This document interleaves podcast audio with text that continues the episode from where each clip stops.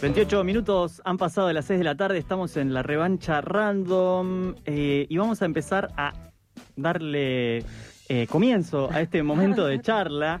Eh, como anticipamos al principio del programa, vamos a hablar con Viviana González, ella es karateca y activista trans, es profesora de artes marciales mixtas, quíntuple campeona argentina de taekwondo, da talleres y seminarios de autodefensa. Es además poeta, y ha contado su historia recientemente también en teatro a partir del biodrama Karateque. Viviana, eh, la Karateca, digo bien.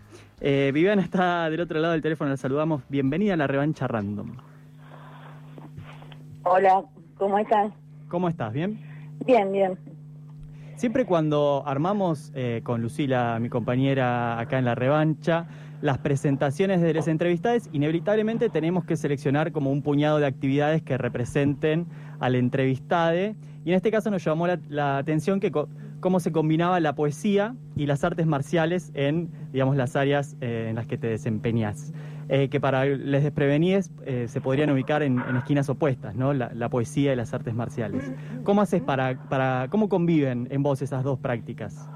Bueno, creo que ella es parte de mí. Lo de la poesía eh, empezó a temprana edad, cuando empecé a relacionarme con las letras, eh, creo que ahí ya me expresaba de, esa manera. Y en cuanto a tu faceta más de, artes marciales. Eh, bueno, comencé a hacer artes marciales a los tres años. Perdón, me estoy escuchando con eco. ¿Ustedes ah. escuchan bien? A ver. escuchamos bien, ahí Cecilia está tocando los controles para que vos también escuches bien. Vamos a ver si esto se corrige.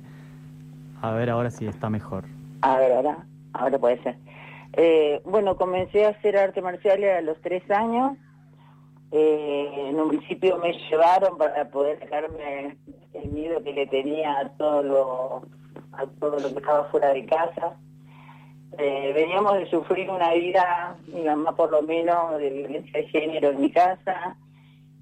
Yo le tenía miedo a todo lo, que existía fuera de casa y adentro también. Entonces, de alguna manera, intentó hacerme fuerte, intentó darme herramientas para aprender a pelear y no tener miedos.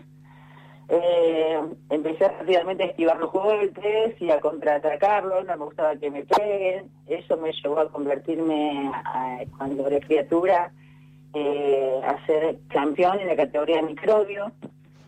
Esto fue en avance, seguí creciendo, aprendiendo.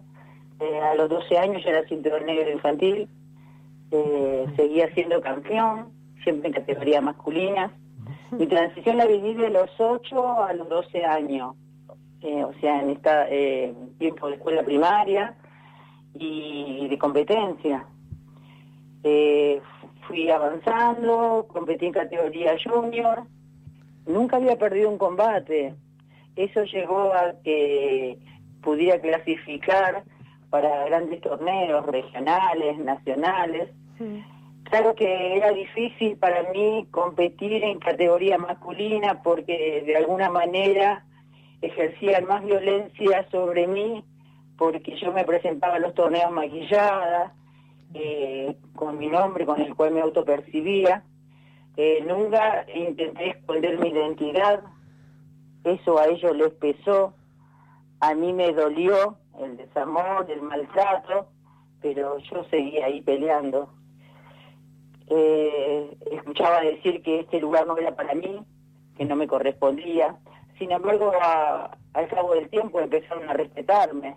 Mm. Eh, yo era el campeón indiscutido de la categoría. Cuando llegué a ser adulta, el seleccionado tardó tres años en convocarme. Finalmente lo hicieron porque por un reclamo de mi profesor era eh, muy superior eh, mi desempeño en el tatami en cuanto a los competidores. Cuando comencé en el seleccionado empecé como suplente y al poco tiempo de superarlo al titular pasé a ser miembro titular del seleccionado argentino de lucha en combate. Eh, competí, gané medallas de oro, eh, competí por mi país, traje medallas para mi país. Sin embargo, este, siempre competí con el nombre de varón. No me pesaba pelear contra los hombres porque de alguna manera era lo que yo quería, poder mantener mi posición, mi apariencia femenina, porque yo iba muy maquillada, quería que se notara la diferencia. Creo que cada golpe que yo esquivaba eh, era muy fuerte para ellos, pero más fuerte era cada vez que yo lo contraatacaba. Siempre intenté que las mujeres puedan ver en mí que si yo lo podía hacer, ellas también lo podían hacer. Que cuando el combate terminara, no íbamos a ser nosotras las que íbamos a estar en el piso sangrando. Eh, Viste que últimamente eh, hay muchos seminarios de autodefensa para mujeres. Hay algo de esto también que por ahí no en el primer acercamiento, pero que después se fue desarrollando en tu acercamiento a las artes marciales. ¿Y te parece que este tipo de, posibilidad de autodefensa aportan a los autocuidados feministas? Yo creo que cada vez que le enseñas a una mujer a levantar la guardia, a quitarles el miedo, le estás dando las herramientas más importantes para salvaguardar su integridad física. Eh, para mí fue muy fuerte, traigo recuerdos de mi mamá en el piso y cada vez que yo peleé, peleé por mi mamá, peleé por las mujeres. Cuando doy talleres de autodefensa, eh, empezó siendo feminista, amplié para que sea transfeminista, dado a que yo viví mucha violencia en las calles por el transodio que, que la sociedad todavía carga sobre nosotros, en contra nuestra. Pero ahora se amplió mucho más para mí porque entiendo eh, que todas las personas, todos los colectivos del LGTBIQ somos el blanco fácil para la violencia. Entonces intento que todos los talleres que yo pueda brindar se llene de puto, marica, lesbianas, gay, queer, bisexuales. Entonces, que todas esas personas a quienes se, son posibles víctimas, yo intento darle herramientas, saber levantar la guardia, perder el miedo, tragarse el miedo y enfrentar la adversidad es una posible forma de poder vivir, pero el miedo paraliza, no saber defenderte te puede llevar a la muerte. Eh, si yo puedo vivir mi vida entera salvando gente, creo que encontré que esta puede ser una de las maneras. Hoy es 3 de junio y se cumplen seis años de la aparición en público de la consigna Ni Una Menos. Desde tu historia que nos estás contando y tu militancia, ¿cómo ves ese movimiento? ¿Qué balance haces en estos años de que ciertas consignas llegaran a públicos más grandes? Que Ni Una Menos Mira, eh, en el contexto de pandemia, a mí me dolió mucho el aislamiento, porque mientras todos estaban guardados, eh, eh, evitando el contagio con el coronavirus, adentro de muchas casas había mujeres golpeadas. Y antes que pasara la pandemia, yo iba de barrio en barrio, de organización en organización feminista, las chicas se autoconvocaban, se organizaban y yo daba talleres, cuanto más grande, más mejor me sentía porque sentía que pude transmitir a muchas personas herramientas. Eh, en uno de los encuentros nacional que se hizo en Santa Fe, yo di un seminario para una multitud enorme y siento que todas se llevan herramientas. Es un antes y un después de aprender a levantar la guardia. Las ves que se van empoderadas, seguras, contentas, aparte empiezan a conocer su cuerpo y sus posibilidades en el contexto de pandemia donde estuvimos encerrados, a mí me dolió mucho tenerlas muy lejos y que ellas estuvieran tan desprotegidas. No es que me crea que yo tengo la sola yo tengo la posibilidad de salvarla, pero creo que tengo la oportunidad y, y mientras esté a mi alcance siempre lo voy a intentar. Estamos hablando con Viviana González, ella es karateca, poeta, activista y podríamos sumar actriz porque eh, hace un par de años eh, puso el cuerpo también en el biodrama La Karateca, creado por Carla Grela a partir de eh, su historia de vida. Viviana, ¿cómo surgió el encuentro con Carla cuando te acerca esta propuesta y, y de qué trata esta obra? Bueno, cuando ella conoció de mi historia, o sea, no es común escuchar de una traba de repente que haga un deporte tan masculinizado, un deporte de contacto. Generalmente por ahí creen que hacemos danza, patina, algo que nos represente femeninamente. Yo fui por lo más duro y lo más difícil. Sabía que había que pegarle un hachazo al patriarcado y habría que meterse ahí creo que tampoco el que yo haya participado del seleccionado de las artes marciales no fue generosidad ni empatía por parte de ellos. Creo que fue la carnada que encontró el machismo para que yo fuera por ellos y así poder castigarme públicamente. Eh, pero yo seguía ahí dispuesta a seguir peleando. Eh, bueno, lo de Carla pasó porque Carla es una dramaturga quería escribir una historia de, vida de alguien que, no sé, que se consideraba importante y que yo sabía de quién, quería que sea alguien del colectivo del LGBT. En un boliche se encontré con unos amigos, estaba eh, Francisco Quiñones, el productor de Groncho, el director de La Mocha Celis, junto a una socia de él, eh, escucharon que ella quería tenía su propuesta y no sabía qué escribir y de quién, y entonces le comentaron, porque en ese momento yo era alumna de la Mucha Celis, ellos sabían que yo daba talleres, sabían que había sido campeona de karate, que tenía títulos, y que era la única trans que lo había hecho. Cuando le contaron a ella, le pareció raro, le pareció interesante, pidió conocerme y se vino a la Mocha Celis.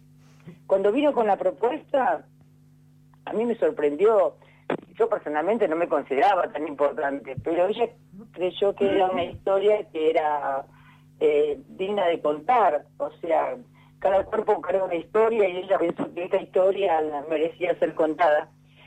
Cuando me dijo la propuesta, la idea era que yo le contara mi historia y alguna persona, alguna actriz, algún actor que se personificara en Viviana González, la ganateca, hiciera eso y yo fuera eh, a ver la obra, ¿no? Yo iría de vedora nada más. Pero finalmente este, no encontré una persona indicada y después con el tiempo volvió con esta idea loca que dijo, si no le quería hacer yo misma. Yo le dije que ni en pedo, que le iba a hacer yo si yo no me veía arriba de un escenario. Como toda marica, imagínate que a nosotros nos gusta la luz, los escenarios, todo ese tipo de cosas, pero no me imaginaba actuando. Ella me dijo, no tenés que actuar, tenés que ser vos misma y contar tu historia. Y yo me voy a morir de miedo, qué yo, me da vergüenza. Y entonces me empezó a contar cómo sería y yo le dije, bueno, pero yo sola en el escenario no. Si vos quiero ir con alguien. Y me dijo, ¿a quién querés llevar? Con un alumno mío, por lo menos. Le digo, hagamos una escena de combate, qué sé yo, peleemos y ahí me siento más segura. Bueno, lo convencí a mi alumno y arrancamos. No teníamos muchos ensayos y teníamos poco tiempo para el debut. Debutamos en el Matienzo. Yo estaba muerta de vergüenza, no teníamos muchos ensayos, más o menos me dio la idea de lo que tenía que contar, o sea, la historia la conozco yo, pero ella me dio las entradas donde tenía que contar y las cosas que no hacían falta.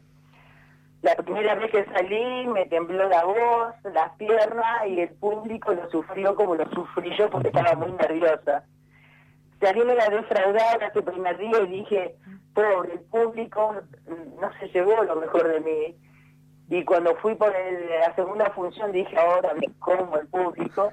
Salí, lo disfruté, metí chistes donde no había que meter, me relajé, me reí, la gente lo disfrutó mucho y dije, sí, es esto lo que quiero hacer. Claro. Bueno, después de ahí demás, este, la me gustó mucho. Yo amo esa obra. Se estrenó en el Festival del Porvenir, en el Centro Cultural Matienzo, eh, realizó funciones también del Bachillerato Mochacelis, en el Mochacet. Eh, después viajamos, fuimos a Chaco, eh, en Chaco lo declararon de interés cultural, viajamos a Santa Fe, a la, a la casita del LGBT, eh, en el Festival Feminidades de La Plata. Nuestra compañera Luciana de la revancha eh, vio la obra cuando estuvo en el Matienzo y dice que le encantó y queríamos y quería que te digamos que le encantó y pregunta a ella qué escena eh, te gusta más cómo quedó en la obra. ¿Cómo quedó? Bueno, la última escena eh, la elegí yo, en la obra lo cuento, porque la obra cuenta todo de luchas, de logros, era la idea de la directora en un principio, contar todas las peleas que gané, de triunfos. Y yo quise contar, entre tantas luchas, yo había vivido un cáncer, una parte de mi vida, y esa fue la lucha, una de las luchas que más me costó ganar. Esa fue la más difícil, eh, no tenía estrategias, peleaba contra algo que desconocía y yo elegí contar ese cuadro, pero bailando, porque otra de las cosas que tengo es que me gusta mucho bailar. Y quise hacer un adagio en el final, eh, personificando el hospital, o sea, usar eso como, como escenario. Y eso era, creo que la escena que a mí más, más me gusta. Viviana, mencionaste recién a la mocha. Acá en, el programa somos mayoría de docentes y este año, eh, este año largo que para nosotros lleva como más de 15 meses, eh, no, nos cuesta mucho pensar la palabra educación sin meter la palabra pandemia en la misma oración, como no podemos salir de esa encerrona. Hay un espacio eh, que tiene que ver con la educación, pero que excede a, esa tarea. Vos lo mencionaste recién. ¿Querés contar qué papel jugó para vos y, y qué es eh, el bachillerato popular trans travesti Mocha Celis? Uy, te metiste en algo que para mí no tiene fin, ¿eh? Vos me prometiste una nota corta y yo acá te puedo la vida Porque, bueno, como te dije, yo mi transición lo viví de los 8 a los 12 años, eh, en edad de escuela primaria. Eh, hasta ahí, en mi casa, mi mamá me permitió ser quien yo quería ser. Yo elegí mi nombre a los 8 años, mi mamá, si lo escucho de mi boca, ella me permitió ser. Cuando mi mamá me dijo que sí, me fui hasta el club donde hacía karate y le dije a mi profesor que mi mamá me dejaba llamarme Vivi y que yo no quería que me llamen más muñeco, porque así me llamaban. Y le dije que mi mamá me dejaba que me ponga brillo en los labios. Y me dijo, ya sabían que era maricón, obviamente, mm. pero me dijeron, mira, mientras que tengas el karate puesto, no pasa nada, pero no te pintes la cara porque tus compañeros se van a reír de vos. Yo le dije, si no me dejas pintar la cara, no vengo más. Y me dijo, bueno, más sí, vení, si querés venir. O sea, no le convenía que me fuera porque yo era campeón, campeoncito del lugar y si yo me iba, eh, yo ahí convocar a chicos para que vengan a inscribirse. A ellos les significaba una cuerda más, obviamente. Si yo me iba, dejaba de tener algo con qué convocar. Bueno, la cuestión es que cuando me dijo venite como quiera, eh, decirme, traerte la comparsa de Gualeguaychú encima, porque las maricas somos así nos dan permiso, nos ponemos todos los brillos. Y a los torneos yo iba maquillada. Bueno, la cuestión es que cuando terminó la escuela primaria, me fui a anotar al secundario y ahí fue la primera vez que me dijeron que no. Me dijeron que yo estaba disfrazada y que le faltaba el respeto. El sistema educativo me expulsó en la inscripción. No me dejaron inscribirme, no me dejaron pertenecer. Lo que no hizo el sistema educativo lo terminó haciendo los pajonales al costado de la ruta, como lo hizo casi con el 100% de toda la comunidad trans. No nos dieron oportunidades, no tuvimos posibilidades, quitándonos la herramienta más importante que es la educación, no nos dejan futuro. Y yo pasé a ser todo eso que nunca había pensado o soñado para mí pasé a ser una prostituta y mis sueños, aunque te parezca mentira lo acabas de decir vos, yo toda mi vida quise ser docente, desde que era criatura dije voy a ser una docente poeta y esos sueños se habían quedado en el camino. Después de tres décadas de haber vivido de la prostitución, era una persona que realmente deseaba morir. Tenía logros en las artes marciales, todo eso no había llenado ese gran vacío que había aún en mí yo tenía una vida que nunca se había podido construir de la manera que yo eh, la hubiera elegido. a los 40 años se me declaró cáncer y yo pensé que era la oportunidad única de poder morirme sin tener que suicidarme. Pero parece ser que la vida todavía me debía algo, no sabía bien qué era, porque milagrosamente el cáncer no me mató. Yo no quería seguir viviendo igual. Fui a pedir una habitacional a un lugar para poder este, ejercer la prostitución unos años más y hacer un kiosquito o algo. Lo que sí, lo que sí estaba segura es que yo no quería ser más prostituta. Nunca quise eso para mí. Bueno, los requisitos consistían en hacer algún tipo de capacitaciones. Entre tantas propuestas existió la posibilidad de retomar los estudios. Yo, en proceso de cáncer, eh, pasada los 40 años, fue la única propuesta que dije que no. Dije cualquier cosa menos ir a la escuela, porque yo había insistido mucho por la escuela. Eh, yo busqué, eh, fui la criatura que más sufrió el, desamparo, o sea, la expulsión del sistema educativo. Pero la vida no sabe cuánto daño me había hecho. Entonces me negué a eso. Finalmente la persona que estaba escuchando negarme a todo lo que me ofrecía, me llevó a un lugar y me dijo, vamos que unos amigos te van a, a conseguir una firma para el beneficio que buscas. Llegamos a un lugar, entré sin saber qué lugar era, no miré el cartel de entrada, no sé por qué. Estando ahí adentro me recibió una persona, eh, un chico correntino que ya me cayó bien el acento porque mi familia somos todos de Corrientes, el acento ya me hacía sentir en casa.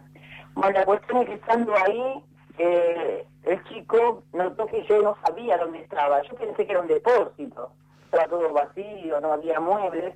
Bueno, finalmente este el chico me, me preguntó, ¿vos te venís a inscribir? Yo no sabía que era ahí, yo no, no sé qué es esto. Y el chico dijo, esto es una escuela. Cuando me dijo eso yo me enojé porque le pedí a la chica que no quería ir a la escuela. Y ella, sin conocerme, porque me había visto solo ese día, se dio vuelta, lo, me miró y le dijo a él, no tuve que caer engañada, perdón por la palabra, pero ella dijo textuales, dijo, pero ella prefiere seguir chupando pija y estar entre las drogas antes que ir a la escuela y ella no sabe cuánto daño me estaba haciendo con decir eso porque yo hubiera dado mi vida entera por haber podido ir a la escuela. Por respeto no, no contesté, eh, no le reclamé nada, dije, bueno, dale, decime qué hay que hacer acá si me, me, tengo que ir a trabajar. Estaba convencida que iba a entrar a darle un nombre falso, eh, total nadie me conocía ahí. Eh, me daban la firma que necesitaba y me iba. Entramos a la dirección y el chico me dice, ¿cómo te llamas vos? Y yo le digo, Viviana González, pero respondí naturalmente. Después que terminé de decirlo, me di cuenta que le había dicho la verdad, me puse nerviosa y dije, ahora me van a venir a buscar, ¿en qué problema me estoy metiendo? Si yo no pensaba volver. Bueno, finalmente después me pidió mi número de documento, le dije el verdadero, porque si tenía que memorizar uno y me lo volvía a pedir, no lo iba a recordar. No había, no había chance de, no había escapatoria, ya está. Claro, pero yo no quería ir a la escuela y días antes yo quería morir. Pero finalmente el chico dijo lo que yo no creí que iba a escuchar nunca. Él me miró y me dijo, bienvenida a la Mocha Celich, amiga, bienvenida a tu secundario, acá vas a empezar la escuela. Y cuando me dijo eso, creo que por fin yo bajé mi guardia porque ahí entendí por qué el cáncer no me había matado, entendí por qué resistí tanto y creo que la vida me debía esto. Si lo hubiera hecho cuando yo tenía 12 años, quizás me hubiera ahorrado de mucha violencia, de calabozos, de comisaría, de violaciones y de tanto desamor que, que mi cuerpo sufrió y lamentablemente muchas compañeras de mi edad no recibieron ese abrazo, esa bienvenida, porque después de decirlo me abrazó y esa fue una bienvenida real. Eso me lo tenían que haber hecho cuando tenía 12 años. Sin embargo, este, no pasó, pero felizmente terminó pasando. Hoy yo estoy haciendo la carrera de a en lengua y literatura, estoy estudiando en Joaquín B. González eh, y la Mocha Celis eh, a mí me devolvió las ganas de vivir. Es un antes y un después. A partir de la Mocha Celis, a partir del primer día de la Mocha Celis, yo retomé otra vez eh, las escrituras y las poesías que había décadas que yo no escribía.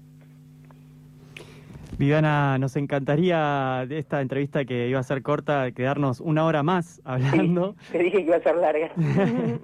Eh, pero tenemos que ya ir cerrando el programa. Te agradecemos enormemente, fue la verdad un placer y un gusto eh, conversar con vos, Muchas gracias, Viviana. conocer. Próximamente se va a eh, hacer una función en la usina del Ah, arte. mirá. Ni bien tengamos permiso con las restricciones, así que están invitados a venir a ver la obra, así que les va a gustar mucho. Espectacular, Y muchas lo- gracias. Y lo vamos a estar anunciando seguramente en la revancha Ah, y se random. viene la película también, ¿eh? Y se viene Esa nos quedó afuera. Esa nos quedó afuera. Pero ya Se no. viene la, la película de Eddie Phil. Sí, vamos a estar anunciando todo eso en, en, en cuanto podamos ir a verla y en cuanto podamos ir a ver el teatro, eh, acá en la revancha random vamos a avisar a nuestros oyentes para que la puedan ir a ver. Dale, gracias. Gracias a vos por este rato de charla. Chau, chau. Gracias. Era Viviana González, poeta, karateca, activista